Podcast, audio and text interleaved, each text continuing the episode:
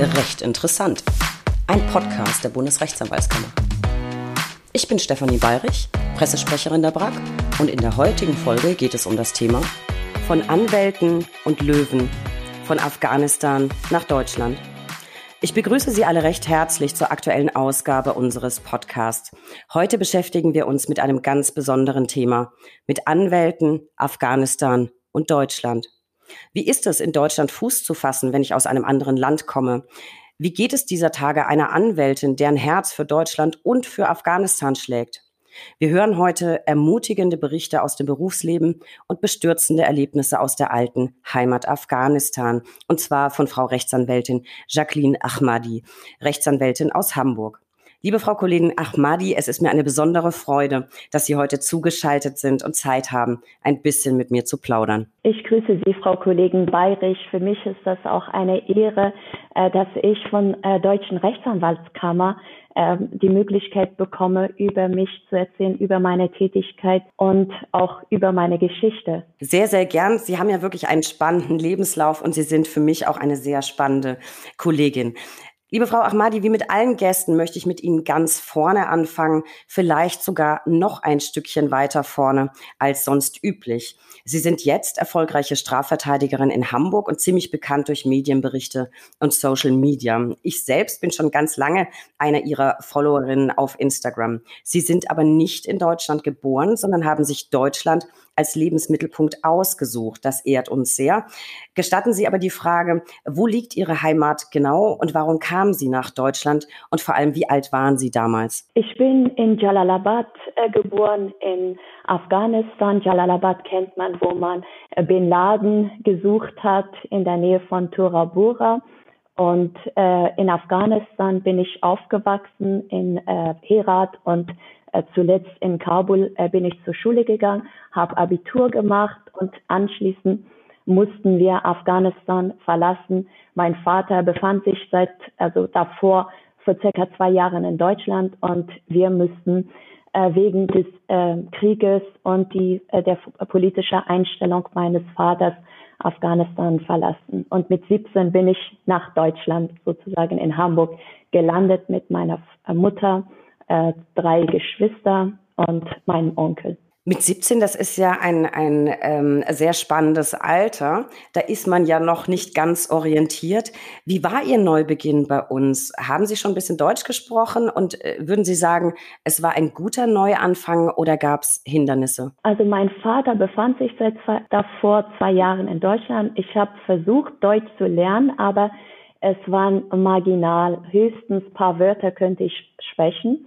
Ich könnte davor sehr gut Russisch sprechen, einigermaßen Englisch, äh, bisschen äh, Arabisch und Pashto Dari. Also das sind die äh, offizielle Sprachen in Afghanistan. Wie schnell ist es Ihnen dann gelungen, die deutsche Sprache zu erlernen? Ich meine, die ist ja für manchen Deutschen schon nicht so wirklich leicht.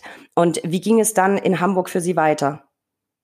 Äh, die deutsche Sprache ist wirklich eine sehr schwierige Sprache. Als ich nach Deutschland kam, könnte ich höchstens ein paar Wörter auf Deutsch und ähm, wir sind in Hauptbahnhof gelandet in Hamburg und in, äh, am Hansaplatz haben wir ein Zimmer äh, zur Verfügung bekommen in einer äh, Flüchtlingsunterkunft. Das war eine ziemlich schwierige äh, Situation für uns. Sie selbst kennen Hamburg. Äh, zur damaligen Zeit war das äh, ein äh, sozialer Brennpunkt. Dort haben sich äh, Prostitution, äh, sogar Kinderprostitution und äh, Drogenhandel, also alles, was man sich äh, im Nachtleben vorstellen könnte, äh, dort äh, versammelt. Für meine Eltern äh, war das natürlich eine extrem schwierige Zeit.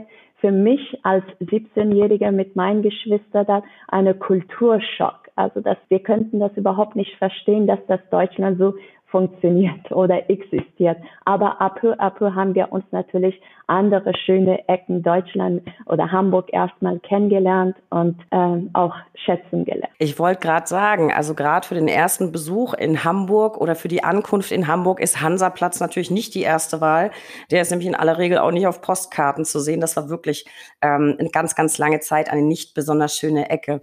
Und Frau Ahmadi, Sie hatten es ja eben schon angedeutet, Ihre Geschwister waren auch bei Ihnen. Da muss ich mal ergänzen, der ein oder andere kennt vielleicht ihren Bruder Hamid Rahimi, zumindest wenn man sportbegeistert ist. Ich meine nämlich, der war Profiboxer und ähm, ist ja sehr, sehr aktiv durch die Medien gegangen. Lassen Sie uns mal einen Blick auf Ihren beruflichen Werdegang äh, werfen und auf Ihre durchaus beeindruckenden beruflichen Erfolge. Vielleicht aber ganz, äh, ganz zu Beginn. Sie kamen mit 17 nach Hamburg. Warum haben Sie sich entschieden, Jura zu studieren? Ähm, ja, das hat so sich ergeben. Ich bin in Afghanistan geboren. Mein Geburt ist schon ein politische Angelegenheit äh, in Tora Bora zu geboren. Und äh, ich habe in meinem Leben sehr viele Ungerechtigkeiten erlebt. Ich hatte Gott sei Dank ein ziemlich ähm, Eltern, die äh, sehr liberal waren im Vergleich zu vielen Afghanen. Mein Vater äh, selbst, was könnte man mit einem CDU-CSU-Mann äh, vergleichen. Und meine Mutter hat schon äh, in Afghanistan studiert. Sie war, also hat äh, die, den Beruf Lehrerin ausgeübt, später sogar äh, Schuldirektorin, als Schuldirektorin gearbeitet. Und ähm, mich hat die Ungerechtigkeit dazu getrieben, immer Fragen zu stellen, warum, weshalb äh, das so anders gehandelt wird. Warum wird ein Mensch so gehandelt? Und ich habe immer auf meine Fragen Antworten bekommen, dass das so nach dem Motto, wenn ich am Ende meine Fragen immer weiter ausgestellt äh, gestellt habe, dann haben sie gesagt, das ist so die Regel. Und das ist äh, am Endeffekt, das ist Gesetz. Und ich habe das irgendwie nicht verstanden schon als klein. Warum sollten die Gesetze Menschen einschränken? Die Gesetze müssen doch uns die Möglichkeit geben, uns zu entfalten, uns die Freiheit geben. Und das war sozusagen mein Feindbild äh, von Gesetzen, diese Einschränkungen. Und das habe ich in Afghanistan wirklich massiv äh, mitbekommen als Mädchen und die damit äh, ihre Jugend in Anführungsstrich dort ver verbringt und mit den Eltern. Und das hat in mir eine enorme Gerechtigkeitsgefühl entwickelt, so dass ich dann angefangen hatte, in Afghanistan mit jedem darüber zu diskutieren, mit, besonders mit Männern, so dass mein, manchmal mein Vater äh, nicht das mehr ertragen hm. könnte. Er sagte äh, zu mir irgendwann, ähm, Kind, äh, rede erst, wenn Leute, äh, die, also du so viel ähm, dein Wissen so weit ist und zweitens, dass die Menschen dir Geld bezahlen. Und als mein Vater sozusagen in Anführungsstrich verstorben ist, das ist dann so passiert und Leute jetzt zahlen für meine Wissen. Und ähm, damals habe ich ähm, wollte ich nicht ursprünglich Jura studieren, sondern Literatur, um meine Geschichte und die Geschichte vieler afghanischer Frauen preis, also zu erzählen. Weil als ich nach Deutschland kam, haben viele Menschen mich angehalten und haben gesagt, wie ist das in Afghanistan? Wie lebt man? Wie die Frauen? Und jedes Mal, wenn ich begonnen habe, darüber zu erzählen, waren wirklich alle ruhig und haben sich zu mir angesammelt und dann könnte ich die Geschichten erzählen und äh, das aber in Deutschland könnte man nicht Literatur oder deutsche Literatur musste man studieren und nachdem ich in Deutschland auch sehr viel Probleme mit den Behörden hatte, also wir äh, Duldung hatten und dafür wirklich für alles kämpfen müssten. Und selbst in Deutschland habe ich festgestellt, dass auch hier Menschen sich bestimmte Systeme ausgedacht haben, die sie Recht und Gesetze nennen. Und diese Systeme sind wirklich nicht zielführend, um die Menschen zu helfen. Und jedes Mal, wenn ich beim Ausländerbehörde war, meinten sie, ähm, äh, das, das geht nicht, das dürfen Sie nicht. Das, und ich habe gesagt, was darf ich denn überhaupt? Gehen Sie uns zum Anwalt. Und Anwalt, wir hatten kein Geld für Anwalt. Und dann habe ich langsam angefangen, mich mit Gesetzen zu befassen und Wirtschaftsgymnasium besucht und daraufhin ähm, irgendwann äh, habe ich festgestellt, dass ich mich für die Menschenrechte wirklich für viele einsetzen kann. In Jenfeld bin ich dann sozusagen äh, aufgewachsen oder weitergelebt. Und dort habe ich äh, sehr viele, es waren sehr viele afghanische Flüchtlinge oder selbst Deutsche in der Zeit, wo ich Abitur gemacht habe, war ich die einzige in Jenfeld, auch ein sozialer Brennpunkt, nachdem wir von äh, Flüchtlingsunterkunft gewechselt haben. Und dort habe ich versucht, für die Menschen sozusagen Bürokratie und Papierkram zu erledigen. Und da hatte ich selbst da also, äh, meine erste Einstellung in einem Strafverfahren ähm, und das hat dazu geführt, äh, dass ich gesagt habe, ich muss unbedingt Jura studieren. Also offensichtlich sind Sie ja in der Juristerei oder in den Rechtswissenschaften besser aufgehoben als in der Literatur, weil Sie brennen ja für das Thema. Frau Ahmadi, glauben Sie, Sie sagten ja gerade, Ihre Mutter hat studiert in Afghanistan. Es war eben Lehramt. Glauben Sie, Sie hätten als Frau auch Rechtswissenschaften studieren können in Afghanistan? Äh, ich hätte eigentlich, wenn ich in Afghanistan gewesen wäre, hätte ich BWL studiert, weil ich hatte schon damals nach der 11. Klasse mein Abitur absolviert und danach musste man eine sehr schwierige, Prüfung absolvieren ich hatte mein dritte Wahl, war, erste Wahl war Medizin, weil meine Eltern unbedingt das wollten. Zweite Wahl war Jura und dritte Wahl war BWL. Und da hätte ich bestimmt BWL studiert, weil ich bin so ein bisschen zahlenaffin. Also äh, ich hatte auch Mathe-Leistungskurs. Oh Gott, das hört man, das tatsächlich hört man von Anwälten äußerst selten. Äh, so auch ich. Also ich, ich hasse alles, was mit Mathematik zu tun hat, außer man muss es eben mal für einen Schriftsatz machen oder so. Äh, sehr bemerkenswert, hört man sehr selten. Ähm, das heißt, sie brennen wirklich für den Anwaltsberuf und ich habe auch das Gefühl, sie sind da wirklich gut aufgehoben. Nennen Sie mir doch die drei Dinge, die Sie an Ihrem Beruf als Anwältin am meisten lieben. Ich liebe an meinem Beruf, dass ich die Möglichkeit habe, Menschen wirklich in schwierige Situationen zu helfen. Äh, das ist äh, das Wichtigste für mich, äh, mich für die Menschen einzusetzen. Zweite Sache ist, dass ich mich für die Geschichten interessiere. Und ich habe als Anwältin die Möglichkeit bei mir im Beratungszimmer, ich habe so einen schönen Tisch und dort kommen Menschen und sitzen und erzählen sie ihre Geschichte. Und das ist wirklich so spannend. Manchmal denke ich, ich habe schon sehr viele Geschichten gehört, aber manchmal diese Geschichten sind, ähm, meine Tochter würde sagen, krass. Ähm, äh, äh, wirklich, das ist und ich kann das kaum glauben, dass äh, Menschen in Deutschland sowas erlebt haben. Also Geschichten und drittens, ich die äh, Reisen, die ich unternehme, ist manchmal stressig, aber ich bin total froh, dass ich dann unterwegs von einem Gericht zu dem anderen und manchmal auch außerhalb Hamburg unterwegs bin. Sie sind ja inzwischen Fachanwältin für Strafrecht und Verkehrsrecht. Sie sagen, Sie mögen Geschichten, Sie helfen Menschen gern. Warum aber ist die Wahl gerade auf diese beiden Rechtsgebiete gefallen? Also ich weiß, man merkt das schon, Sie sind Anwältin mit Herz und Leidenschaft. Warum brennen Sie gerade für diese beiden Rechtsgebiete? Ich habe ähm, mit Strafrecht habe ich sehr früh also Begegnung gehabt und zwar persönliche Begegnungen. Mein Bruder Hamid Rahimi, der Profiboxer, Weltboxmeister, äh, von dem Sie gesprochen haben, ist leider in, auf die schiefe Bahn geraten und durch dadurch ähm, habe ich immer, sag ich mal, das Vergnügen mit der Polizei gehabt, mit den Gerichten und äh, habe äh, auch Herr Kollegen Meffert in diesem Zusammenhang äh, kennengelernt. Und dadurch, dass ich auch nochmal Jura studiert habe, hat mich Strafrecht wirklich von Anfang an sehr interessant äh, interessiert, weil Strafrecht ist für mich ein Königsdisziplin. Äh, Strafrecht betrifft alle Lebensbereiche und Strafbericht, äh, Strafrecht ist ein äh, Fach, wo einem Menschen die Freiheit nimmt, sich zu bewegen. Und das war so der Grund, wo ich gesagt habe, dafür möchte ich mich einsetzen für die Menschen, weil das ist äh, erstmal äh, sehr interessant. Und äh, zweitens war das am Anfang, dass ich sehr viele verkehrsrechtliche Fälle habe. Hier in Hamburg äh, ist die größte afghanische Community. Jeder hat ein Fahrzeug und wenn was war, Unfall, Bußgeldsachen, Führerschein. Und dann hat sich in diesem Zusammenhang auch äh, Nachfrage ergeben, so dass ich das dann äh, festgestellt habe in sehr kurzer Zeit. Das äh, Lieblingskind der Deutschen ist das Auto.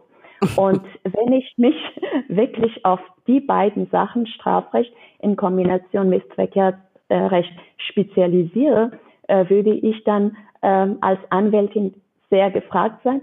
Und dann habe ich festgestellt, dass es in der Tat, wenn man Anwältin für Führerscheinrecht ist und ein paar Mal Führerschein errettet, dann ist man plötzlich, also Fachanwältin für alles. Und das äh, äh, habe ich sehr früh erkannt und auch die Zusammenhänge, was zwischen äh, Verkehrsrecht und Strafrecht ist. Und inzwischen habe ich festgestellt, dass nicht viele Kollegen können die Zusammenhänge zwischen ähm, Schadensrecht, Verkehrsrecht, also es ist, das muss man können. Und wenn man das dann gut kann, kann man auch sehr gut dadurch verdienen. Das scheint auf jeden also Fall eine schlaue, genau, scheint eine schlaue Kombination zu sein. Bevor wir jetzt ähm, noch ein bisschen weiter in die Tiefe gehen, es gibt eine Frage, die ich Ihnen unbedingt äh, stellen muss. Ich habe es ja schon gesagt, ich folge Ihrem Account auf Instagram und daher weiß ich, weil das auf Instagram immer wieder zu sehen ist, in Ihrer Kanzlei hängt eine wirklich wunderbare, großartige Aufnahme von einem Löwen. Ähm, daher auch der, der heutige Titel. Ähm, und für alle Zuhörer, die sich interessieren für Ihren Account auf Instagram, packe ich mal einen Link in die Show Notes. Frau Ahmadi, was bedeutet Ihnen dieser Löwe? Was symbolisiert er für Sie? Also Löwe ist für mich ein Symbol der Gerechtigkeit. Ähm, Löwe äh, also wieder komme ich auf die Geschichten, hat mein Vater damals sehr viele tolle Geschichten gehabt, auch in der Geschichte Afghanistan wird Löwe als König der Tiere äh, verstanden. Jemand, der wirklich gerecht ist, jemand, der nie Rechte anderen ähm, verletzt. Und ähm, ähm, dieses Bild habe ich von meinem jüngeren Bruder geschenkt bekommen, als ich meine Kanzleiräume hier in äh, Landwehr bekommen habe. Er hat gesagt, du bist wie eine Löwe und dieses Bild passt zu dir. Und er sagt, guck mal genauer dieses Bild dir an, die hat so viele Wunden, aber trotzdem steht mit vier Beine da, stark, dass, dass, wenn man ins Bild genau guckt, also da erkennt man, die Würde des Menschen ist unantastbar, also dass, dass das so mutig ist und trotzdem, trotz alles, obwohl allein ist, kämpft er weiter und lässt sich von nichts und niemand beirren. Und mein, das ist, das bist du. Und inzwischen sogar viele Mandanten, die bei mir im Büro sind und das Bild ansehen, und ich den Fall gewinne und meinte, na, Frau Madi, Sie haben wirklich wie eine Löwe für mich gekämpft. Und äh, äh, das ist äh, für mich eine Kraftquelle, würde ich sagen. Auf jeden Fall ein, ein, ein, schönes, ein schönes Bild und auch ein sehr, sehr schönes Symbol. Jetzt haben wir von Ihnen schon gehört, Sie sind am häufigsten tätig auf dem Gebiet des Strafrechts und Verkehrsrechts. Mich würde jetzt interessieren, im Bereich Strafrecht, welche Art von Fällen haben Sie denn am häufigsten auf dem Schreibtisch liegen? Welche, welche Art von Mandate innerhalb des Strafrechts? Äh, sehr viel Verkehrsstrafrecht. Also immer wenn es um Führerschein geht, dann ähm, in, also verbotene Kraftfahrzeugrennen zum Beispiel ist mein Spezialgebiet. Fahren ohne Fahrerlaubnis, äh, unerlaubte Entfernen von Unfallort, also alles, was mit Entziehung der Fahrerlaubnis zu tun hat, Fahrverbot, Bußgeldsachen oder äh, Verkehrsunfälle, Autodiebstahl, wenn es um die Ansprüche gegen äh, Kaskoversicherung geht. Sie verfügen ja, das habe ich gesehen auf Ihrer Homepage, auch die packe ich mal in die Shownotes, ähm, über das Fortbildungszertifikat der Bundesrechtsanwaltskammer. Sie werben damit auf Ihrer Homepage. Auch äh, zum Fortbildungszertifikat packe ich einen Link in die Shownotes. Warum ist Ihnen persönlich Fortbildung so wichtig? Sie sind ja sehr firm auf den Rechtsgebieten, äh, auf denen Sie tätig sind, aber gleichwohl ähm, haben Sie großes Interesse daran, sich weiter fortzubilden. Warum ist Ihnen das so wichtig? Also mein Motto ist, äh, beziehungsweise ich habe mir für meine Tätigkeit als Strafverteidigerin ähm, so das, den Satz äh, erdacht und ich habe gesagt, was ist das Beste, äh, wenn man als Strafverteidigerin arbeitet?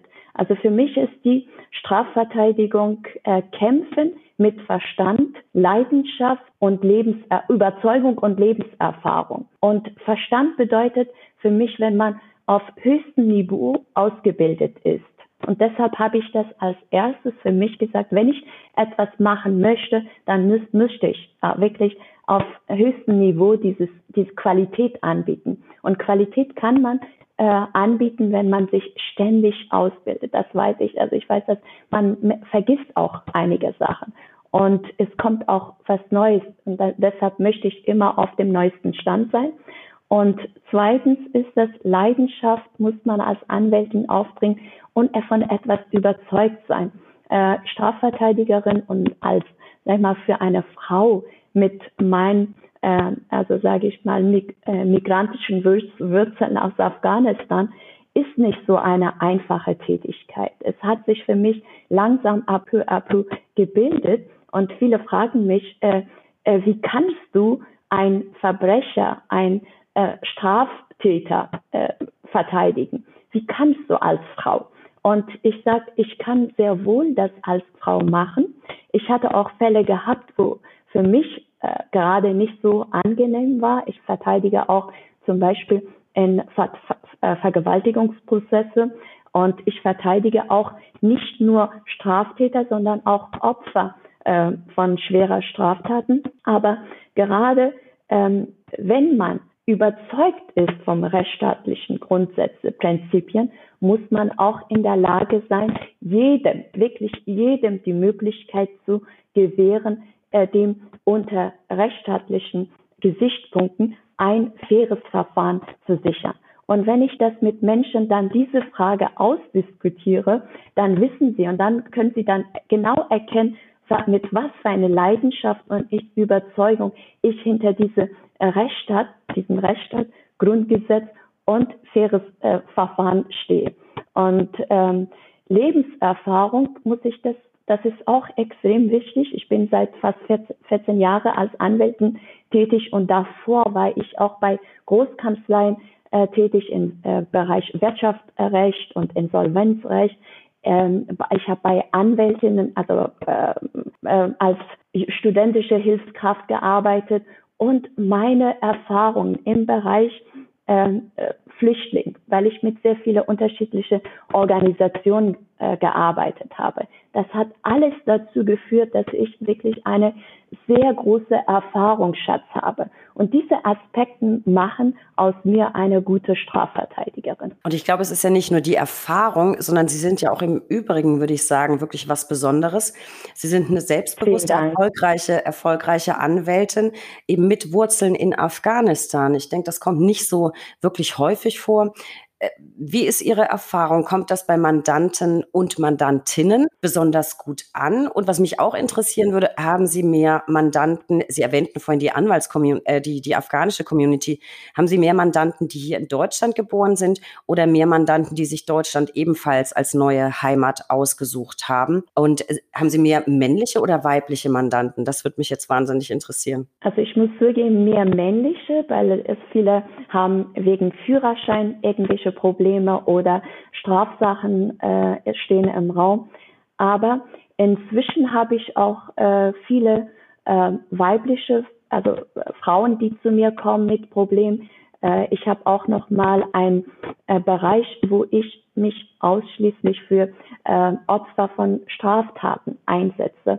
Und da sind auch sowohl Männer als äh, Frauen auch im Bereich Vergewaltigung. Ich arbeite seit Jahren mit verschiedenen Organisationen, überwiegend Weißen Ring und versuche äh, Frauen aus Afghanistan oder Iran, wenn sie äh, Schwierigkeiten haben, in diesem Bereich äh, zu unterstützen. Und ähm, aber für mich ist persönlich eine Herzensangelegenheit Jugendstrafrecht. Das ist, das tue ich wirklich sehr gerne und es ist äh, sehr erfrischend und schön, mit Jugendlichen zu arbeiten. Äh, viele denken, oh Gott, Jugendliche, die sind so schlimm oder böse. Ich sage, nein, nein, äh, die sind nicht böse, sondern diese spontane Art. Und ähm, ich erlebe auch immer wieder in meinem Büro, wie die Eltern zum Beispiel mit denen umgehen, wie die Umgebung ist. Und ähm, jedes Mal ähm, also es ist jetzt fast 14 Jahre und inzwischen sind meine äh, Jugendlichen äh, zu Männer geworden. Und das ist auch ähm, sehr viele Jugendlichen kommen zu mir und ich muss aber sagen, am Anfang war das nicht so einfach. Als junge Anwältin äh, würde ich äh, zum Beispiel, wenn ich, ich habe damals die äh, Kanzlei von Herrn Kollege äh, Peters übernommen, Hans-Joachim Peters, der war ein alt ansässiger Hanseat mit äh, 40 Jahre Berufserfahrung und er war auch ein Zeit lang dort in der Kanzlei. Und als ich da war und dann die ähm, äh, Männer reingestürmt sind in die Kanzlei und irgendwelche strafrechtliche Fälle hatten oder irgendwelche handelsgesellschaftliche Fälle, dann haben sie auch gesagt, off, oh Herr Peters, Sie haben ja eine schöne Sekretärin. Und, ich hab, und dann hat Herr Peters gesagt, nein, nein, das ist meine Chefin, das ist Frau Madi und äh, sie ist sehr kompetent und hat gesagt, jetzt lasse ich Sie hier allein und Frau Madi macht den Fall. Und ich muss auch sagen, es war am Anfang äh, schwierig. Also das war, wenn es irgendetwas nicht passte, dann haben sie den Hörer genommen, mit Herrn Peters gesprochen oder haben gesagt, nee, nee, das passt nicht. Aber inzwischen Äh, es waren welche, die sind gegangen, aber neu gekommen. Aber inzwischen ist das so, dass ich gar nicht Mandante annehmen kann, weil ich so viel zu tun habe. Ja, so wirken Sie auch. Also Sie haben inzwischen einfach ein, ein richtiges Standing. Wir haben ja vorhin schon über Ihre Familie gesprochen, also zumindest über Ihren, Ihren Bruder, den, den Boxer. Aber auch sonst ist Ihre Familie, wie ich es gesehen habe, ja sehr oft in den Medien vertreten. Ist es nicht so, dass Ihre Tante die am häufigsten fotografierte Frau Afghanistans ist? Also ich meine, die, hat sie nicht sogar den ersten alternativen Nobelpreis nach Afghanistan geholt? Das ist ja wirklich was, was ausnehmend Besonderes. Also zum einen eine Frau und dann eben alternativer Nobelpreis nach Afghanistan. Vielleicht mögen Sie noch ein bisschen über Ihre Tante äh, erzählen. Ich glaube, Dr. Sima Samar heißt sie. Äh, richtig, Dr. Sima Samar äh, ist sozusagen die beste Freundin meiner Mutter. Sie sind gemeinsam äh, zur Schule gegangen und äh, ihre Mutter waren äh, verwandt. Und ähm, ich habe sie als sehr jung, ich weiß nicht, ob ich zehn, äh, zwölf Jahre alt war, wo ich sie in Afghanistan mit ihrem Sohn erlebt habe. Und schon damals war sie etwas Besonderes in Afghanistan, weil sie ein abgeschlossenes Medizinstudium hatte. Meine Mutter hatte damals noch nicht mit dem Studium begonnen. Meine Mutter hat erst nachdem die drei Kinder groß waren und mit meinem Vater ein Deal abgeschlossen hat, in dem sie gesagt hat, ich würde dafür sorgen, dass erstmal äh, das Zuhause gut funktioniert, die Kinder gut versorgt sind und wenn alles gut ist und drittens, dass ich immer gute Noten bringe, dann darf ich mein Abitur nachholen. Das heißt, äh, sie hat das alles nachholen müssen. Und zu damaliger Zeit war meine Tante Ärztin, hat abgeschlossene Ärztin und äh, das ist was ganz Besonderes. Und äh, sie hatte zu damaliger Zeit auch ihr Mann wurde von ähm, Afisala Amin äh, mitgenommen, ins Gefängnis geworfen und war dann plötzlich verschwunden. Das war so eine tragische Geschichte. Und dann war sie irgendwann weg nach Pakistan. Das war zwischen Tür und Angel und meine Mutter war sehr traurig. Wir haben das alles mitbekommen und äh, aber meine Mutter hatte immer wieder Kontakt mit ihr und ich habe die Berichte in Afghanistan über sie gelesen, dass sie in äh, wirklich in äh, weit weg in Afghanistan in Dörfern ihre ähm, Praxis, Arztpraxis hatte, später in Pakistan sogar ihre Krankenhaus und hat Krankenschwester ausgebildet und dann sind wir nach Deutschland gekommen und als 2001 äh, äh, Taliban Afghanistan äh, verlassen haben oder in Anführungsstrichen neue Regierung kam, dann kam sie als äh, Frauenministerin in, in die Macht. Und äh, dann war sie auch äh, beim Vereinten Nationen für Afghanistan äh, zuständig. Sie wurde mehrfach äh, für Nobelpreis äh, nominiert und zuletzt äh, sogar hat sie Kopf an Kopf Rennen mit äh, Barack Obama gehabt, wo Barack Obama dann äh, den Nobelpreis bekommen wow. hat und meine Tante danach dann ähm, äh, den Alternativ-Nobelpreis. Also sie hat mehrfache äh, Preise von verschiedenen Universitäten bekommen und gemeinnützige Organisationen. Also auf jeden Fall irrsinnig spannende Familie, alle wahnsinnig viel medial äh, vertreten. Ähm, Sie selbst ja auch, also zum einen auf, auf Social Media, ähm, zum anderen auch in Kampagnen, da komme ich gleich noch dazu. Sie sind ja auf Social Media wahnsinnig aktiv. Ich persönlich habe immer das Gefühl, es ist eine, eine ganz, ganz busche, bunte Mischung an, an Statements, äh, die sie da posten. Also zum einen ähm, politisch, äh, zum anderen für Mandanten, zum anderen für, äh, für Kollegen. Ähm, was ist so Ihre Hauptzielgruppe? Für wen posten Sie dort was? Also ehrlich gesagt, äh, für meine Tochter war ursprünglich gedacht, weil wenn sie kam in Pubertät und als ich mit meiner Juristerei begonnen habe, hat sie gesagt, sie hat Mama, jetzt hör auf damit und, äh, äh, und äh, auch für sehr viele junge Menschen, die gerade äh, auf der Suche sind, etwas Vernünftiges zu finden, versuche ich das aufzubauen mit Menschen, so wie äh, die ihre Wurzeln woanders haben und versuchen, etwas hier aufzubauen. Und auch für die viele Deutsche oder auch andere Menschen, die hier sind. Wenn ich sage, äh, unsere Grundgesetz hat mir die Möglichkeit, äh, gegeben, mich frei zu entfalten. Ich habe äh, Spaß an meiner Tätigkeit. Es ist alles nicht so äh, einfach, aber äh, man kann das auch trotzdem äh, sich schön gestalten und damit andere Menschen unterstützen. Und äh, das möchte ich mit meiner Tätigkeit vermitteln. Inzwischen habe ich so viel gutes, sag mal, Feedback von unterschiedlichen Menschen. Sie glauben nicht, wer alle mich anschreiben, sogar Anwältin, Afghanisch, also mit Afghanischem aus Kanada, aus Afghanistan, aus alle, also auf Afrika. Und zuletzt hatte ich sogar eine Anwaltskollegin, ist nach Hamburg gekommen und wollte sich mit mir treffen. Ich fand, was für eine Ehre, mit einem Geschenk für mich. Äh, also das ist alles so äh, unglaublich und sehr viele junge Leute, äh, Rechtsreferendare, sogar Anwältinnen, die sich bei mir beworben haben. Ähm, also ich, ich bin überwältigt von so viele positive äh, Resonanz. Damit habe ich nicht gerechnet. Das hat, das war eigentlich die Idee von meinem anderen Bruder, Rahimi Beauty, und er meinte, Jacqueline, du musst mehr sichtbar werden. Du bist so interessant. Und ich hatte erstmal Anfang gesagt, okay, dann erstmal Facebook und dann sehr, sehr streng war ich. Und er meinte, nein, du musst von dir aus, wie du bist, das ist authentisch. Wenn du dich versteckst hinter so äh, grauer äh, Hosenanzug, dann sieht man das nicht. Du bist mehr, mehr. Und ähm, ich sehe schon, je älter ich werde, desto weiser werde ich. Und auch äh, mit Mandanten ist auch viel einfacher. Also ich glaube, äh, das macht mich auch glaubwürdig. Inzwischen habe ich viele Mandanten, die kommen, weil ich aus Afghanistan stamme. Oder es kommt Mandanten, die sagen, Frau Madi, äh, ich habe Ihre Homepage gelesen, äh, wirklich ältere Deutsche, und die sagen, ich, das hat mich so beeindruckt, eine Frau, die jetzt in so ein Niveau äh, sich präsentiert, das muss was Besonderes sein. Und deshalb bin ich zu Ihnen gekommen.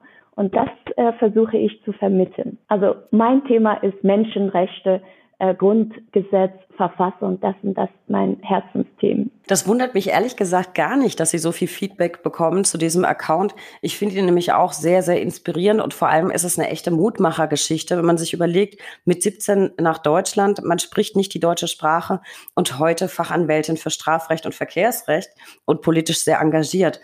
Ähm, das finde ich hat durchaus Vorbildfunktion und deswegen wollte ich Sie ja auch so gern in diesem Podcast haben, damit unser Nachwuchs sich so ein bisschen ähm, inspirieren lassen kann. Und jetzt gleich noch ein Punkt inspirieren lassen. Sie sind ja nicht nur selbst aktiv auf Social Media, sondern Sie wurden ja auch vom BNJV berufen in die Kampagne Wir sind Rechtsstaat. Das heißt, Sie waren eines der Gesichter dieser Kampagne. Wie kamen Sie denn dazu? Ich muss äh, sagen, ich hatte, glaube ich, in Facebook oder Insta, weiß ich nicht mehr, auf jeden Fall ein äh, Nachfrage bzw. einen Link bekommen, dass ich mich bewerben sollte. Ich dachte, ich habe das nicht so richtig ernst genommen. Später habe ich eine E-Mail bekommen und in diese E-Mail, das war von ähm, Text von Nico Bayer. Das ist eine ganz berühmte Regisseur, deutsche Regisseur aus äh, äh, den USA. Also der macht das wirklich große Kampagne und in diesem Kampagne hat er äh, mitgeteilt, dass Sinn und Zweck sei, diese Kampagne besteht darin, äh, die Werte des Grundgesetzes zu vermitteln, zu sichern. Und er hat, äh, beziehungsweise sein Team, haben nach Menschen gesucht, dass diese Werte ähm, vermitteln können und ob ich nicht Lust habe, mich für diese Kampagne zu bewerben. Und ich, also ich, also ich, als ob er wusste, mein äh, Herzensthema, äh, Grundgesetz, also damit könnte, kann mich jeder bekommen. Und dann habe ich sofort natürlich Ja gesagt und er meinte Lebenslauf, es war wirklich wie ein Bewerbung. Und dann Fotos und äh, musste ich mit meinen Robe und da habe ich damals eine äh, Rechtsanwaltsfachangestellte gehabt. Dann hatte bitte jetzt draußen Fotos, da sind diese Bilder entstanden von meinem riesengroßen ähm, Schild und äh, dann habe ich Fotos geschickt, dann musste ich noch Video über mich erzählen, über meine Tätigkeit und vor allem sagen, warum, weshalb bin ich die richtige Person, um die Werte des Grundgesetzes in Deutschland zu repräsentieren. Und letzten Endes waren zwei riesengroße Agenturen und die haben dann weitergereicht und es waren mehrere Anwälten weit weg, bundesweit, bis dann am Ende vier Personen übrig geblieben sind. Dann waren wir in Berlin, haben wir Casting gehabt. Es waren insgesamt acht Kampagnen Und ich hatte immer wieder mit diesen Agenturen Kontakt gehabt und die meinten, ja, Frau Madi, Sie machen das alles so schön und das ist alles gut und Sie sind immer in engeren Wahl, aber am Endeffekt wird Bundesjustizministerium die Entscheidung treffen. Und äh, ich habe gedacht, oh Gott, ja, sie meint, sie prüfen sie. Und ich habe gesagt, oh Gott, hat man Leichen im Keller? Wie wird, was, was wird dann geprüft? Das war sehr äh, zeitreibend. Auf jeden Fall, ähm, ich, ich hatte Gerichtstermin und dann hatte eine dieser Damen angerufen und mitgeteilt, meinte, haben Sie gesehen? Und Gratulation. Ich habe gesagt, was habe ich gesehen? Meinte, ja, die Plakaten sind raus. Und ich, nein, habe ich nicht. Und äh, dann hat sie erzählt und meinte, ja, Sie können Ihre Rechnung stellen und Sie haben äh, die, die, das und das und das bekommen. Ich habe das nicht richtig realisiert am Telefon. Und dann habe ich nochmal angerufen und gesagt, ich sehe hier keinen Plakaten, können Sie mir einen Link schicken? Dann hat sie Link geschickt und dann habe ich sie nochmal angerufen und meinte, wissen Sie, Sie haben alle acht Angebote bekommen. Und ich war überwältigt darüber. Also es sind nicht nur ähm, also verschiedene Werbung, also Video war das. Das heißt, äh, dass plötzlich war ich ähm, das Gesicht des starken Strafverteidigers oder Strafverteidigerin. Ja, fand ich sehr schön. Ich habe genau tatsächlich das Plakat auch gesehen. Damals wusste ich aber noch nicht, wer wir sind. Da kannten wir uns auch noch nicht. Deswegen fand ich das jetzt ähm, so besonders spannend, denn Herr Dr. Wessels, Präsident der Bundesrechtsanwaltskammer, war auch eines ähm, der Gesichter tatsächlich. Den hat mich allerdings, glaube ich, in Berlin nicht so groß hängen sehen. Äh, aber ihr Gesicht habe ich auf jeden Fall hängen sehen. Wir waren auch äh, sehr viel in, in den sozialen Medien. Ich fand es war ein sehr, sehr schönes Projekt, um mal so der Allgemeinheit mit einfachen Statements, sehr prägnanten, plakativen Statements klarzumachen, wie toll unser Rechtsstaat eigentlich ist. Das vergisst man nämlich manchmal im Alltag. Und bleiben wir mal beim Rechtsstaat, Frau Ahmadi. Rechtsstaat und Politik, das sind Themen, ich weiß, die liegen Ihnen sehr, sehr am Herzen. Warum engagieren Sie sich politisch mit so viel Herz oder bleiben wir bei dem Bild der Löwin? Und äh, wofür genau engagieren Sie sich? Ähm, ich habe das von meiner Mutter sehr früh gelernt. Sie ist eine also wenn man sagt Löwen, dann ist das meine Mutter, die sich immer durchgesetzt hat. Man muss sich vorstellen, sie wurde, bevor sie geboren ist, wurde sie einem viel älteren Mann versprochen. Und äh, bis zu ihrem 13. Lebensjahr hatte sie diese verschiedenen Rituale, dass man Geschenke bekommt. Alles musste sie mitmachen. Sie war ein Kind. Und mit 13 hat sie in ihrem Dorf sich dagegen aufgelehnt und hat die Familie, die in ein Fest, also Zuckerfest war, ihr Geschenke mitgebracht haben und haben gesagt, jetzt ist sie 13 und ist sie in einem heiratsfähigen Alter. Und da hat sie das so mitbekommen und hat sie sich aufgelehnt und hat ein, ein äh, Schrei und Terror gemacht mit diesen ganzen Familie, die dort war. Sie hatte damals zwei Mutter, weil mein Großvater zwei Frauen hatte und Geschwister, Onkel, Tante.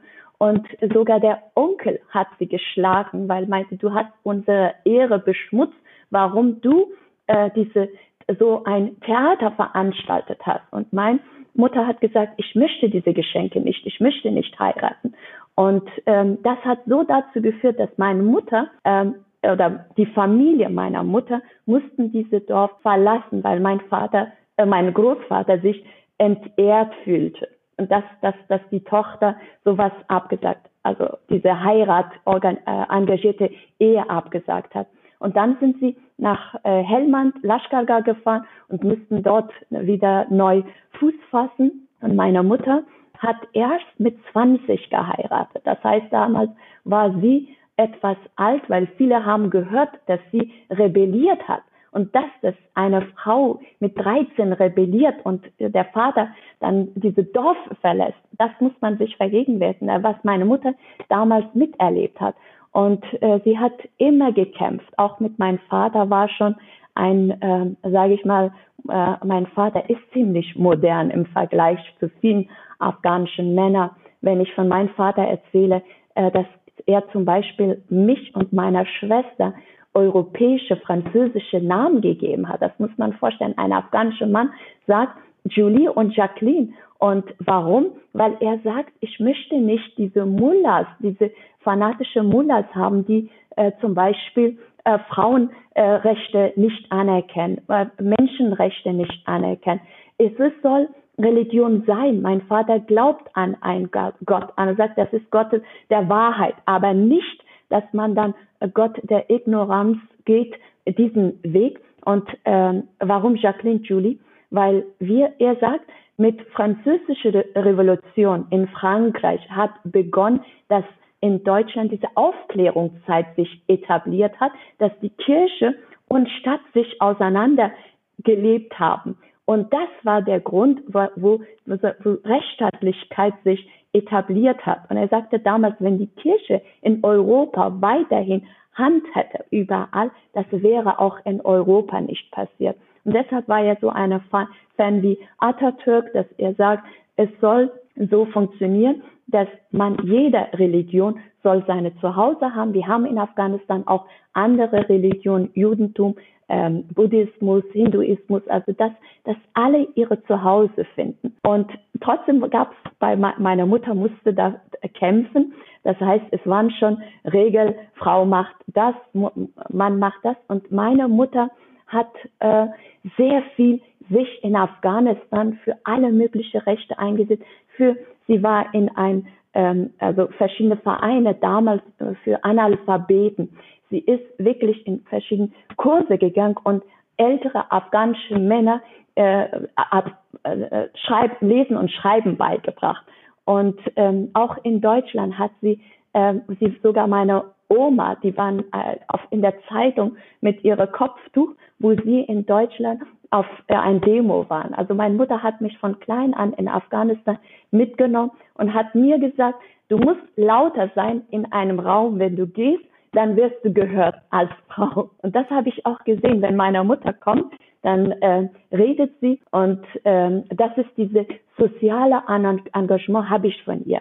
Auch in Deutschland zum Beispiel ähm, sie ist so eine, wenn als die Flüchtlingswelle war, ist sie zu uns gekommen und hat gesagt, hallo Jacqueline, was hast du dann, was brauchst du nicht? Geh mal in deinen äh, Kleiderschrank, hol mal das raus. Und äh, wirklich, sie hat alle Möglichkeiten, alle Sachen gesammelt und ist selber zu Flüchtlingsheim gegangen mit anderen Menschen und auch nach Afghanistan. Über die Jahre, sie wusste immer, welches Fahrt, also Auto zum Beispiel nach Afghanistan geschickt. Und dann hat sie Connection gebracht und hat gesagt, warte, ich schicke dir noch einen Sack voller Kleidung und schickt nach Afghanistan. Und das ist, hat äh, dazu, und meine Mutter ist auch immer noch in verschiedene Vereine, Organisationen tätig.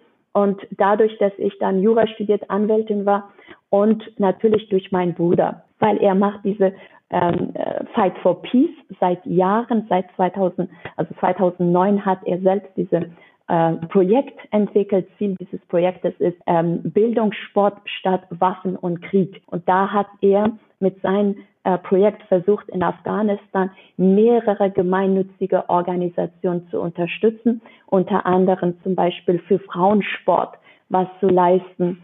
Er hat den ersten Profiboxkampf in der Geschichte Afghanistan in ähm, Loya Jirga, also im Parlament, äh, gegründet.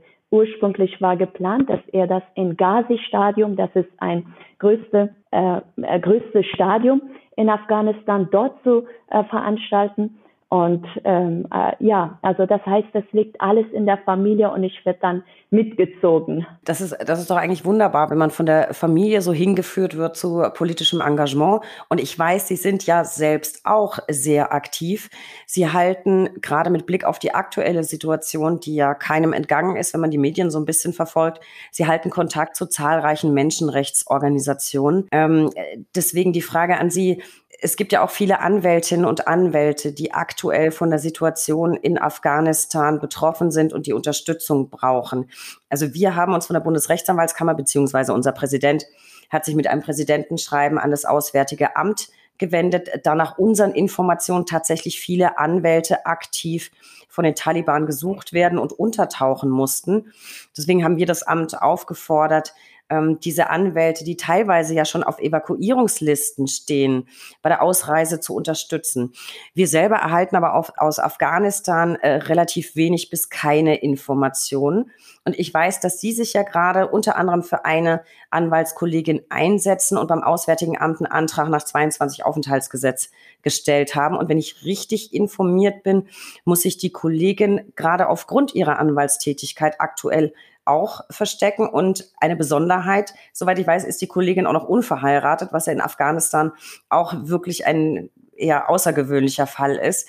Äh, haben Sie aktuelle Informationen? Wie geht es der Kollegin? Also soweit wir darüber reden können, ohne sie jetzt zu gefährden. Also inzwischen sind zwei Kollegen, äh, die ich äh, betreue und ähm, die Kollegen, äh, die äh, von der wir gesprochen haben und wir leider nicht die über sie äh, konkret sprechen können, hält sich äh, versteckt in Masar Sharif und ähm, wünscht sich natürlich, dass man ihr hilft. Ähm, auch ähm, ich habe mir also in kurz, kürzester Zeit hat sich bei mir eine Liste äh, gebildet. Mehrere Menschen haben sich aufgrund meiner äh, Tätigkeiten für verschiedene Organisationen an mich gewandt, so dass ich dann versucht habe, für diese Menschen ähm, äh, nach äh, Paragraph 22 Aufenthaltsgesetz Anträge zu stellen. Äh, leider zurzeit ist das so, dass ich überhaupt keine Antworten äh, von Auswärtigen Amt bekomme. Die letzten Nachrichten, die ich erhalten habe, wurde mir gesagt, ich muss, muss mich gedulden.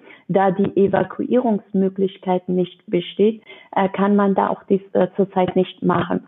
Äh, Problem ist, dass ich auch keine Antwort bekommen habe, ob die überhaupt ein ähm, äh, Visum, äh, Ausreisevisum bekommen. Und ähm, äh, dann habe ich mich auch an Politik gewandt. Ich habe Schreiben wirklich sogar an Angela Merkel geschrieben, mehrere Forderungen ähm, äh, aufgestellt.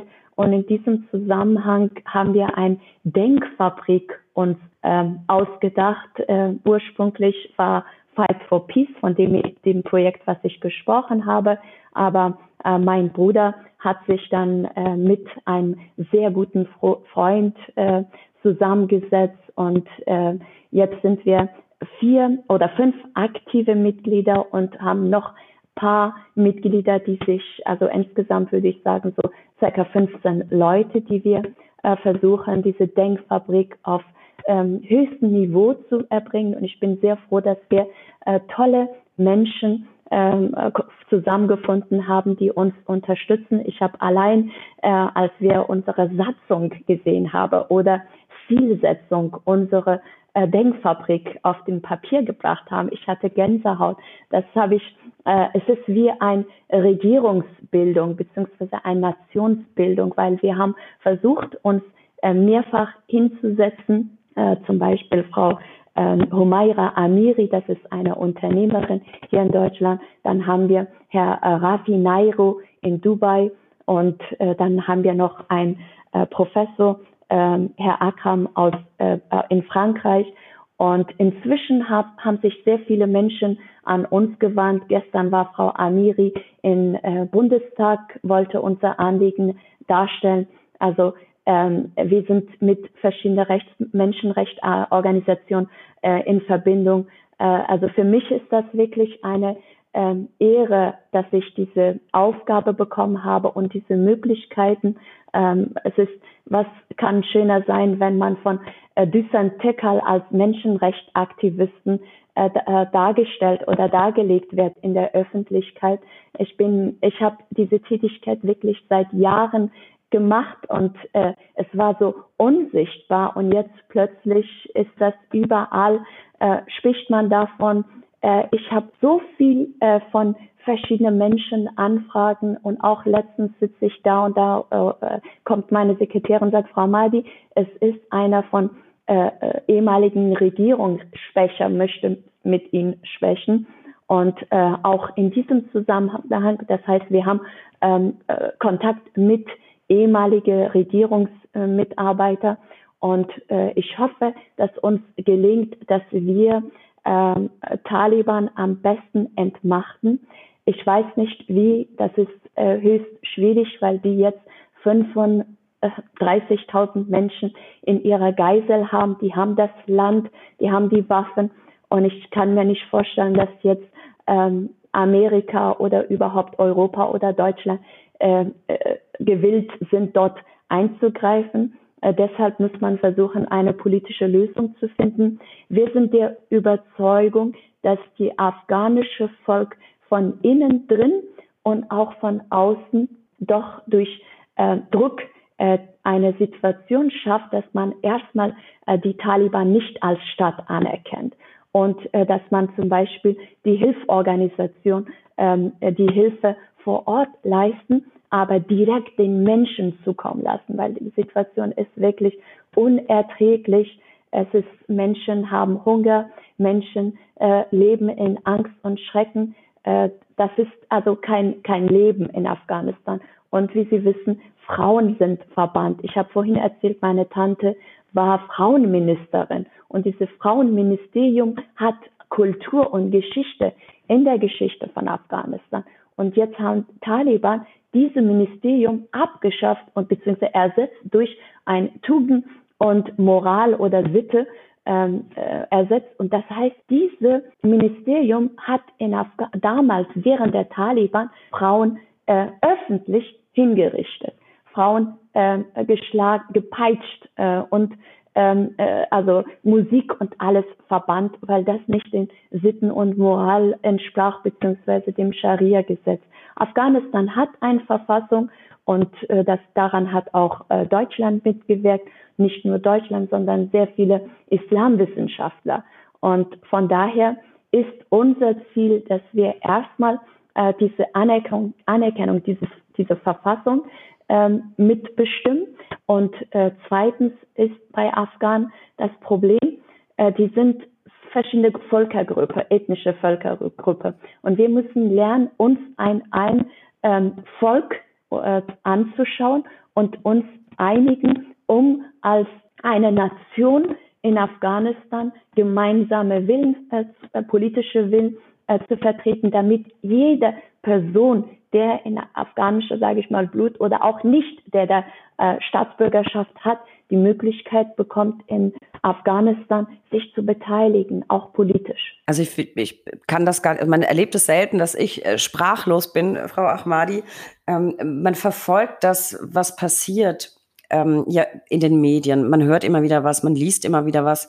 Ich finde, es ist aber kein Vergleich dazu, jetzt so aus erster Hand von jemandem, der dort beheimatet war, äh, solche Geschichten zu hören, das ist für jemanden, der, der hier in Deutschland aufgewachsen ist, wie mich, absolut unvorstellbar und es berührt und erschüttert, erschüttert mich sehr. Ähm, äh, gerade wenn man eben hört, wie es wie es Frauen in Afghanistan geht. Ähm, ich sehe gerade, wir haben schon wir haben schon sehr lang gesprochen. Vielleicht gucken wir noch mal ein bisschen auf Sie persönlich und ein bisschen privat. Sie sind ja wahnsinnig engagiert politisch. Das glaube ich haben auch alle unsere Zuhörer und Zuhörerinnen mitbekommen. Ich glaube, äh, einer ihrer Stärken scheint zu sein, dass sie mit sehr, sehr wenig Schlaf auskommen. Das klang jedenfalls bei unserem Vorgespräch auch so an. Deswegen die Frage, um mal so ein bisschen von der Politik weg, ein bisschen ins Private. Haben Sie eigentlich neben Ihrem politischen Engagement und Ihrer Anwaltstätigkeit überhaupt noch Zeit für sich selbst und so, so eine Art von Freizeit? Also seit äh, Taliban in Afghanistan ist, ich werde wieder politisch, ähm, äh, schlafe kaum, ich bin total aufgeregt und mein Kopf, meine, jede Zelle meines Körpers arbeitet und versucht nach einer Lösung zu finden. Ich bin äh, verzweifelt. Ich ich, äh, ich spüre Schmerz und ich kann jedes Mal, wenn ich aufstehe, ich sage, das kann nicht doch wahr sein, dass die Taliban da sind. Das kann nicht doch wahr sein, dass jetzt die Mädchen ab sechste Klasse die Schule nicht besuchen. Und jetzt kam heute wieder Meldung, dass die Unis für die Frauen äh, geschlossen sind. Und das macht mich Wahnsinn. Also das heißt, ich kann gar nicht zurzeit abschalten. Das geht überhaupt nicht. Das leiden vielleicht sogar meine Mandanten, weil ich so auf diese Sachen konzentriert bin. Ich habe in den letzten vier, äh, fünf Wochen wirklich sehr viele Mandanten abgelehnt, weil ich mich auf diese Sachen konzentrieren muss. Nichtsdestotrotz, ich bin verheiratet, in eine glückliche Ehe, habe eine Tochter hab, äh, und einen Hund namens Paco und ähm, ich habe meine Familie, Freunde Und äh, ja, meine in, inzwischen sage ich Community, die sich äh, auch in Bezug zum Beispiel, wenn ausländerrechtliche Probleme sind. Flüchtlingsrat meldet sich. Ich hatte letzte Woche einen Vortrag äh, bei äh, Politikbildung, also fragen Sie mich nicht, in Bayern, habe mich sehr gefreut. Ich sage, mein Gott, jetzt hört man von mir auch sogar in Bayern. Und äh, es gibt äh, Podcast-Anfragen auch in Bezug auf Afghanistan. Also derzeit ist sehr, sehr dynamisch bei mir. Und ich betreibe sehr gerne Sport, auch äh, also Yoga äh, sehr gerne. Ich bin also in Afghanistan äh, geturnt, also ich war Hochleistungssportlerin und äh, wenn ich Zeit habe, also Yoga, das ist meine Leidenschaft und Joggen mit Paco. Aber ich glaube inzwischen, äh, er ist äh, Schäferhund, sieben Monate alt und er hat mich schon überholt. Es wirklich tragisch. Da muss ich. Also, dass Sie, dass Sie Yoga betreiben, ähm, habe ich gesehen auf Instagram. Das sieht mir ehrlich gesagt auch schon sehr, sehr, sehr, sehr fortgeschritten aus, was man da immer so sieht. Ähm, Paco wollte ich natürlich auch noch ansprechen. Habe ich zum ersten Mal gesehen auf Instagram als Baby. Und er war ja äh, so also ist immer noch, aber so ganz, ganz bezaubernd. Ich verfolge immer, wie Paco wächst, ähm, ganz, äh, ganz unfassbar. Und auch wenn es jetzt banal klingt im Verhältnis zu allem, was ihn gerade so Sorgen macht und ihn den Schlaf raubt, ähm, wir sehen uns ja, die, die Zuhörer wissen das, wir sehen uns ja hier per Video man sieht ihnen den Schlafmangel zumindest nicht an. Ich finde, sie sehen aus wie das blühende Leben und sehr, sehr frisch. Dankeschön. Das Kompliment gebe ich auch gerne zurück. Sie, sie sind so ja, das, das ja, ja. Und ich, ihre Stimme. also ich sehe mich ein bisschen groß. So eine schöne, äh, gewaltige Stimme. Das hört man sehr gerne an Podcasts. Also das Podcast empfehle ich mit äh, Bravo Dankeschön. Jetzt wird, man sieht das Gott sei Dank nicht. Jetzt werde ich gerade äh, ein kleines bisschen rot.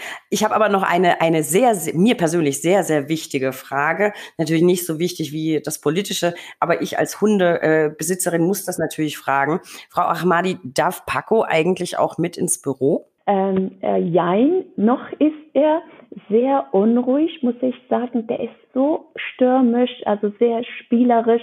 Und ähm, ich habe ihn ab und zu hier aber er, er braucht seine Zeit. Also es ist, ich glaube, wir sind beim Erziehen, ihn zu einem guten Kanzlei, also zu einer guten Kanzlei und zu, umzuerziehen. Also, also ich, das, das muss ich werde auf jeden Fall auf Instagram verfolgen, sobald äh, Paco in der Kanzlei mit dabei ist. Ich bin ja auch öfter in Hamburg, dann muss ich mal vorbeikommen und mir Paco angucken, weil ich bin so ein bisschen, das darf Franz Sehr jetzt gerne. Nicht Aber ich bin so ein bisschen in, in, in Paco, ein bisschen in Paco verliebt.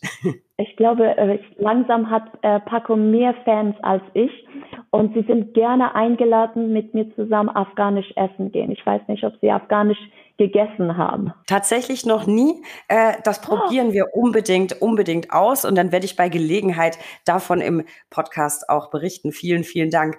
Und Frau Ahmadi von Paco ist es ja nur ein Katzen- bzw. Hundesprung zu meiner persönlichen Lieblingskategorie. Auch wenn wir heute ein sehr, sehr ernstes Thema zu besprechen hatten, will ich das natürlich auf keinen Fall äh, versäumen. Der Buchstabe L, die drei Ls.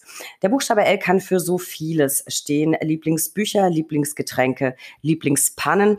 Und äh, von Ihnen möchte ich natürlich, weil Sie gerade schon afghanisches Essen ansprachen, was ist Ihr Lieblingsessen? Äh, Kabuli mit äh, Aubergine, also das äh, und auch persisches Essen sehr gerne. Chalu Kebab. Also ich habe jetzt die einzelnen Gerichte nicht so im Kopf, aber persisch esse ich auch wahnsinnig also, gern. Sehr, sehr, sehr ähnlich, lecker. aber etwas schärfer, würde ich sagen. Also das ist afghanisch ist so zwischen Indien, Pakistan, und äh, Iran. Ich, ich bin gespannt. Äh, wir werden das äh, zusammen ausprobieren und dann erklären Sie mir ein bisschen, worauf man da so achten muss. Und ich sehe ja über mein Video auch so ein bisschen ähm, Ihre Kanzleiräume. Über den Löwen hatten wir schon gesprochen. Aber unabhängig von den Löwen wüsste ich gerne, was ist denn in Ihrer Kanzlei Ihre Lieblingsdekoration? Also ich habe eine Kraftecke. Einmal habe ich eine Yoga-Ecke und dann habe ich noch eine Kraftecke. Und in diese Kraftecke habe ich mir so wichtigste Dinge was ich im Leben hatte, äh, gesammelt. Äh, das kommt, als wir nach Deutschland gekommen, angekommen sind, hatten wir wirklich nichts gehabt. In Hansaplatz, in einem Zimmer, in Gemeinschaftsdusche, äh, Gemeinschaftsküche. Und äh, wir waren sehr traurig und äh, mein Vater hat uns gesagt, wir Kinder brauchen nichts. Wir sollten uns nach Glücksprinzip richten. Und dann hat uns versucht, was Glücksprinzip bedeutet. Das heißt, ähm, er hat gesagt, ihr findet vier Kinder. Ich als Erwachsener bin Glaube, mein anderer Bruder Hoffnung, äh, meine Schwester Liebe und mein jüngster Bruder Boxer Mut. Und er sagt, wenn, wenn ihr diese vier Sachen habt, dann braucht ihr nichts im Leben. Egal was, ihr werdet wieder, egal wie viel Schwierigkeiten kommt, ihr werdet wieder aufstehen. Und was hat er noch gesagt? Meinte, hör auf, dass einer von euch Oberhand gewinnt. Zu viel Glaube wird Fanatismus. Zu viel Hoffnung verschläft man dann, das Ziel zu erreichen. Zu viel Liebe, man gibt sich auf. Und zu viel Mut macht man was kaputt. Also das war so Dinge, nachdem, äh, nachdem äh, ich mein Leben eingerichtet habe. Und deshalb habe ich mir so paar Sachen gesammelt und in diese Kraftecke getan. Sie können das sehen, das ist eine Öllampe und Öllampe, ich musste sehr oft während des Krieges wirklich mit unter Öllampe meine Bücher lesen. Das war grausam. Ich glaube, deshalb trage ich ja eine Brille. Äh, und ähm, dann habe ich einen Mann, der Wasser äh, trägt. Das ist auch eine Geschichte für Hamburg an sich. Das habe ich auf einem Flohmarkt entdeckt und da habe ich in Afghanistan, es gibt sehr viele Orte, wo Menschen keinen Zugang zu sauberem Wasser haben. Das heißt, es mussten Männer äh, auf die Gebirge solche Wasserkrügen äh, tragen. Und äh, da, das hat mich immer fasziniert. Ich habe gesagt, wie kann, wie kann man so den ganzen Tag Wasser tragen? Aber es ist eine gute Sache. Und wenn man von einer guten Sache überzeugt ist, schafft man das auch. Und das ist so, für mich Wasser bedeutet sehr viel. Und ähm, dann habe ich noch eine Postkarte aus Afghanistan. Auf dieser Postkarte sieht man eine afghanische Frau beim Wäschewaschen. Es sieht man in der Ecke ist eine Zelt.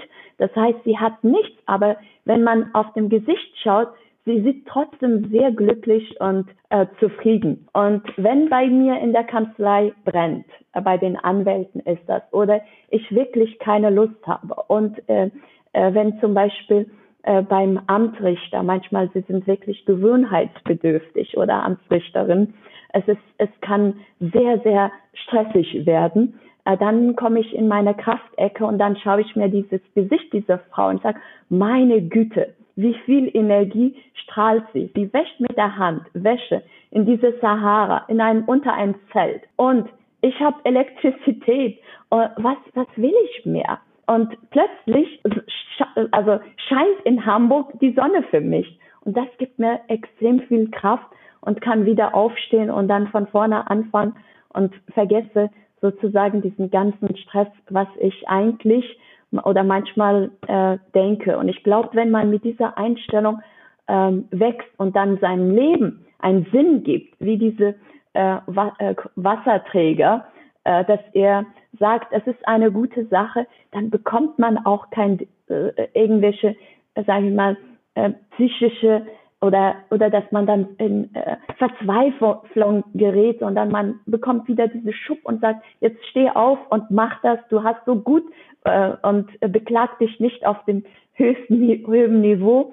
Äh, das ist, was mir persönlich sehr viel Kraft. Ich glaube, das sollten wir uns alle mal hinter die Löffel schreiben. Vielleicht sollten wir uns alle so eine Kraftecke ähm, einrichten mit Dingen, die uns ein bisschen wieder erden und vielleicht für ein bisschen Demut und Dankbarkeit sorgen. Das hat mich persönlich jetzt äh, sehr berührt. Ich, mich kriegt man mit sowas immer gleich. Ich ähm, werde da auch mal drüber nachdenken. Äh, sehr inspirierend. Und da Sie ja so eine, so eine starke ähm, Person mit so viel Leidenschaft und so viel Herz sind, hätte ich jetzt ganz gern noch, vielleicht kann ich mir davon auch was abgucken, Ihr Lieblingsmotto. Haben Sie darüber hinaus noch ein Lieblingsmotto? Also äh, ich sag immer, lass dir nicht rauben, äh, dein Glaube, Hoffnung, Liebe, Leidenschaft, Mut, äh, die dir stets im Leben Kraft geben, immer wieder aufzustehen, nie wieder aufzuhören. Auch dazu kann ich jetzt, äh, berührt mich auch sehr, wir lassen das einfach so, wie es ist, jetzt einfach nachklingen, nachhallen und vielleicht mag der eine, ein oder andere ähm, ja sich das für den Rest der, der Woche, nein, die ist nicht mehr so lang, aber für die kommende Woche mit auf den Weg nehmen. Liebe Frau Ahmadi, ich danke Ihnen sehr für dieses wirklich spannende und für mich persönlich auch sehr äh, berührende Gespräch. Sie haben uns so viele Einblicke gewährt in Ihren persönlichen Werdegang in die Situation in ihrem Heimatland. Ähm, ich glaube, das war jetzt heute eine ganz, ganz andere Folge, aber jetzt nur vom Dabeisein. Ich finde es ganz großartig, woran Sie uns haben teilhaben lassen. Vielleicht noch ein kleiner Hinweis an unsere Zuhörer. Ähm, bitte abonnieren Sie diesen Podcast. Wir freuen uns über jeden neuen Zuhörer. Folgen Sie uns auf Instagram unter recht unterstrich interessant und schauen Sie gerade bei dieser Folge bitte unbedingt in die Show Notes. Ich habe Ihnen ganz viele Informationen zu Frau Kollegin Ahmadi noch zusammengestellt. Liebe Frau Kollegin, ich, ich danke Ihnen von Herzen für Ihre Zeit. Ich wünsche Ihnen viel Erfolg bei Ihrem politischen Engagement. Ich wünsche Ihnen in nächster Zeit hoffentlich mal etwas mehr als zwei Stunden Schlaf. Und ich freue mich auf ein Treffen in Hamburg. Vielen, vielen Dank, dass Sie heute bei mir waren. Ich habe zu danken. Es war wirklich eine Ehre, mit Ihnen dieses Podcast aufzunehmen. Auch an die Technik. Vielen lieben Dank. Und äh, ich hoffe, dass ich Menschen dazu inspirieren könnte, dass man ähm, eine Einstellung bekommt, dass man da denkt, äh, Menschenrechte sind universell und die Würde des Menschen gilt für jeden von uns, für jeden. Ich, ich glaube, das, das war das perfekte Schlusswort und ich glaube, in diese Richtung bewirken Sie tatsächlich auch ganz viel. Ich danke Ihnen. Danke Ihnen auch.